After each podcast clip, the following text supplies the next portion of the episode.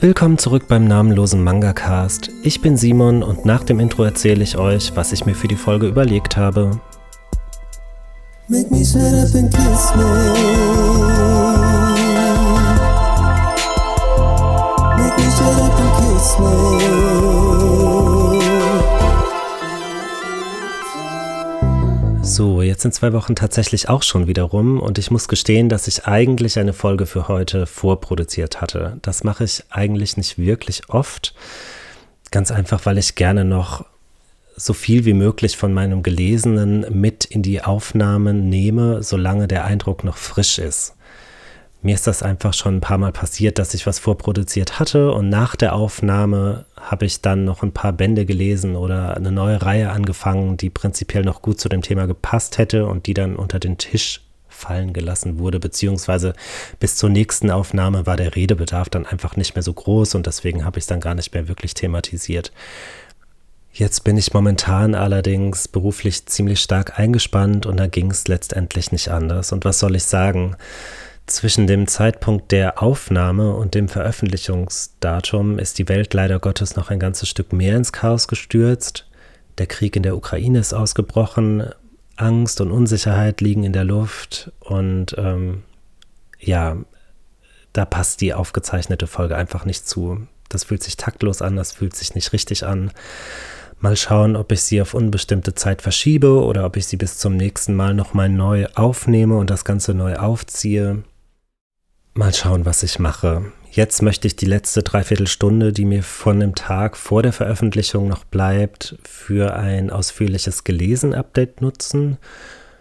Und dabei geht es mir tatsächlich nicht darum, mein Soll zu erfüllen, alle 14 Tage auf Teufel komm raus eine Folge rauszuballern, ohne wirklich was zu besprechen zu haben, Nein, ich habe mir gedacht, wir alle können vielleicht ein wenig Realitätsflucht vertragen, ein wenig Eskapismus, denn das ist ein Privileg, von dem darf man gut und gerne mal Gebrauch machen, solange man sich dessen bewusst ist, dass es ein enormes Glück und ein enormes Privileg ist, einfach mal für die nächste Viertelstunde oder für die nächsten 20 Minuten oder wie lang oder kurz auch immer diese Folge jetzt wird, abzuschalten.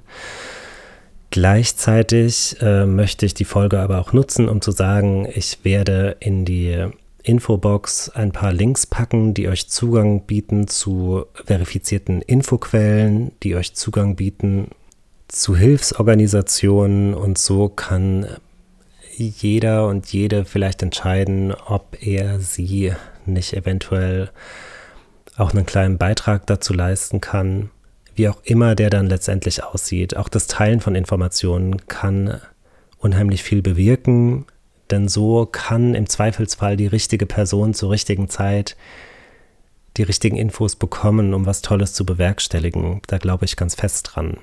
Also schaut vielleicht mal in die, in die Folgenbeschreibung. Und jetzt geht's los mit dem Leser-Update.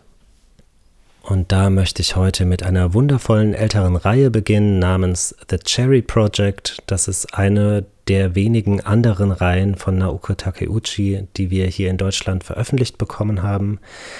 Die hat drei Bände, ist damals bei Egmont erschienen und man bekommt sie immer mal wieder zu halbwegs vernünftigen Preisen auf eBay angeboten.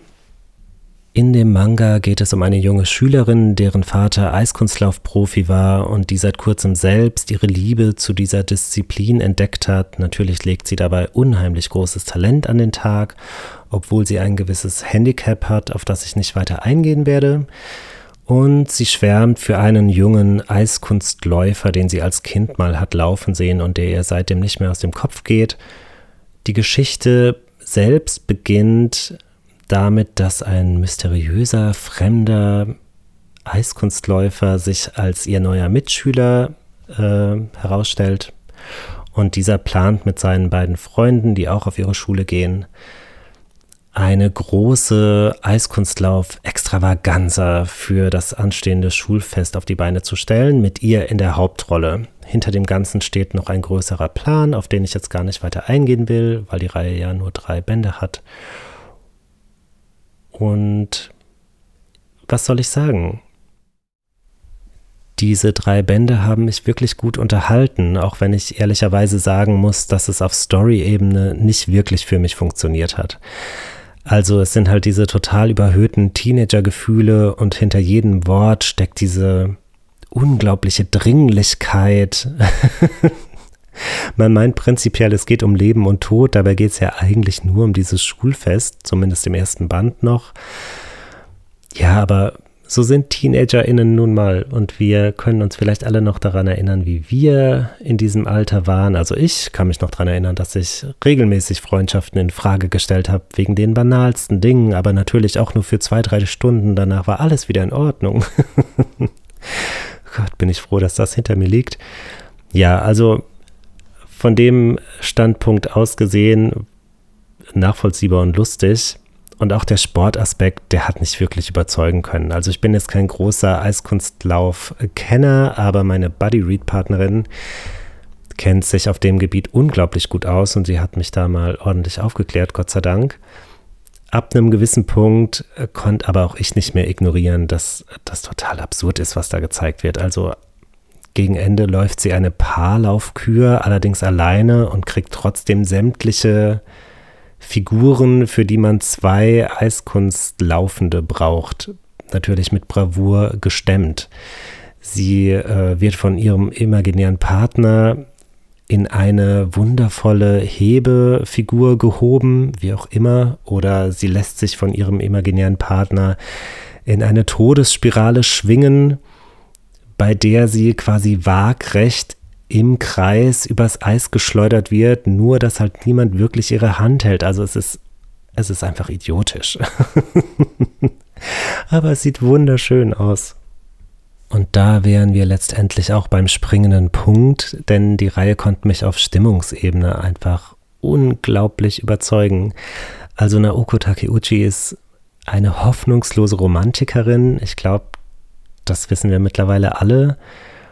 Und die Art, wie sie das rüberbringt, da geht es wirklich nicht um gesunde Beziehungsmodelle oder sonst irgendwas. Da geht es nicht um Realität. Da geht es darum, dass sie mich fühlen lassen will. dass sie mich ihre Vision von Romantik spüren lassen will. Zumindest glaube ich, das so gelesen zu haben. Und das schafft sie durch Nahaufnahmen von sehnsuchtsvollen Blicken. Das schafft sie durch ihren wundervollen Einsatz von Hintergrundverzierungen oder von Rasterfolie.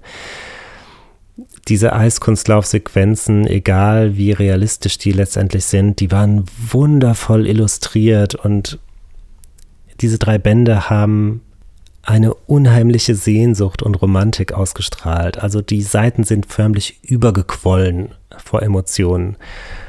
Und ich vergleiche das jetzt einfach mal mit diesen Buzz Lerman-Filmen, Moulin Rouge oder auch der Romeo und Julia-Film aus den 90ern.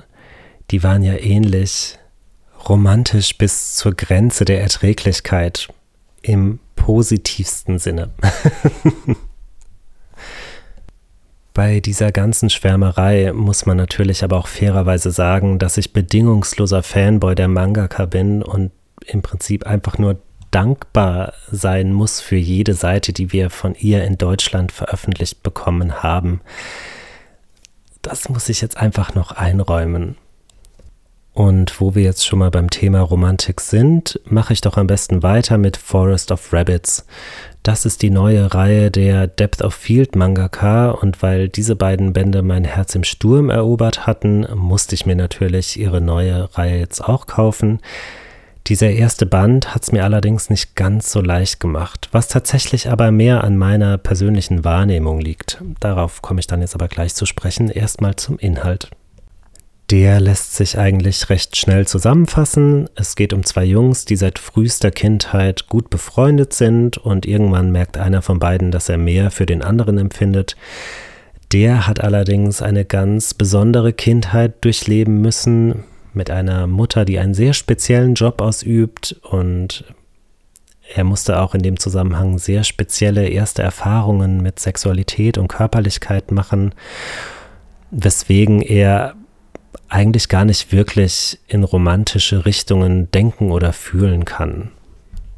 Und eigentlich hat dieser Band auch alles zu bieten, was mir schon an Depth of Field so gut gefallen hat ein unheimlich entspanntes Erzähltempo, diese leicht sommerlich melancholische Atmosphäre, die Art, wie die beiden Charaktere miteinander umgehen, die Art, wie die Charaktere aussehen.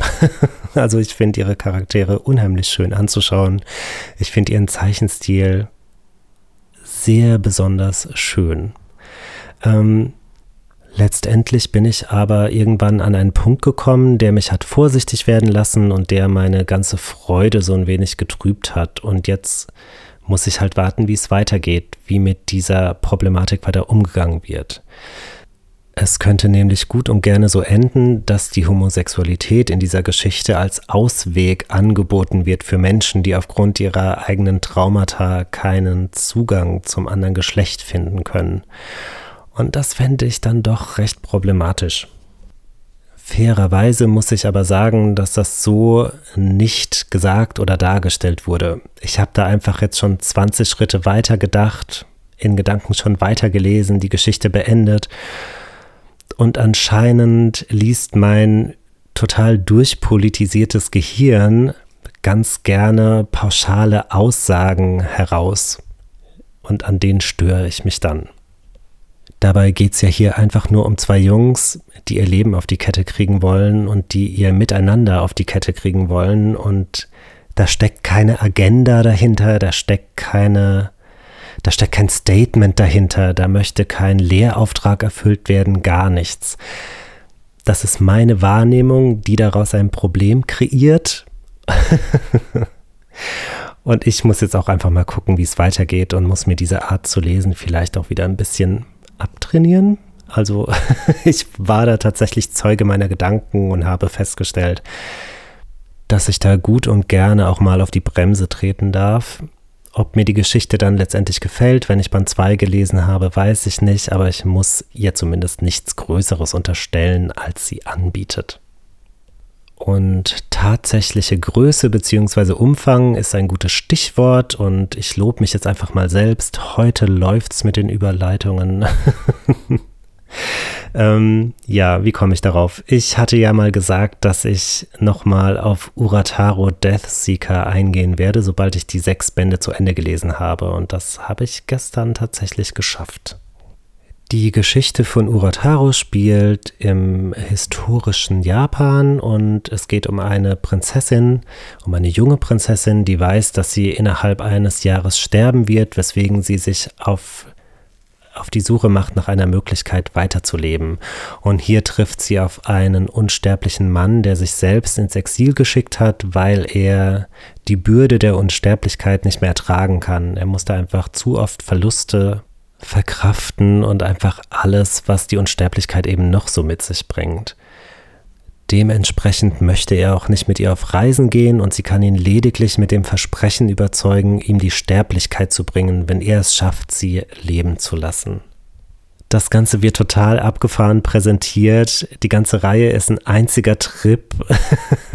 die Seiten platzen vor Chaos. Das Ganze hat sowas total Anarchisches, weswegen ich immer mal wieder an Soul Eater denken musste, obwohl man die beiden Reihen jetzt nicht unbedingt miteinander vergleichen kann. Es hat sich trotzdem ein ähnliches Lesegefühl eingestellt. Das Problem ist einfach, dass die Reihe in Japan wohl nicht besonders gut lief und sie deswegen abgesetzt wurde. Gott sei Dank hat es noch für sechs Bände gereicht, aber man merkt der Reihe einfach an, dass noch so viel mehr geplant war und sie wurde zu einem verdammt ungünstigen Zeitpunkt abgesetzt. Die ersten vier Bände beinhalten den ersten Arc. In Band 5 wird der zweite aufgebaut. In Band 6 geht er dann auch deutlich weiter und innerhalb von zwei Kapiteln musste das Ganze dann zu einem halbwegs schlüssigen Ende geführt werden und ich glaube, niemand kann damit wirklich zufrieden sein. Die Reihe hat mir aber bis auf die letzten beiden Kapitel so viel Spaß gemacht mit ihrer ungewöhnlichen Art, einen absoluten Scheiß auf Konventionen zu geben, dass ich Egmont doch dankbar bin, dass sie die sechs Bände zu uns rübergeholt haben. Und ich werde sie definitiv nicht verkaufen. Ich werde sie bestimmt auch mal wieder lesen und ich hoffe, dass wir noch mehr von dem Mangaka zu Gesicht bekommen weil ich mir nicht im entferntesten vorstellen kann, was dieser Kopf zustande bringen wird, wenn er nur die Möglichkeit dazu bekommt. Und wieder ist hier ein Schlagwort gefallen, das mir die Überleitung zur nächsten Reihe vereinfachen wird. Der Kopf bzw. die Henkerin auf der Suche nach dem Kopf. es geht um Virgin Road. Das ist eine Light Novel Reihe, die ganz frisch jetzt bei Ultraverse gestartet ist. Den Manga dazu habe ich auch schon gelesen. Welches Medium von beiden mir besser gefallen hat, wieso, weshalb und warum, dazu komme ich gleich. Jetzt aber erstmal der Inhalt.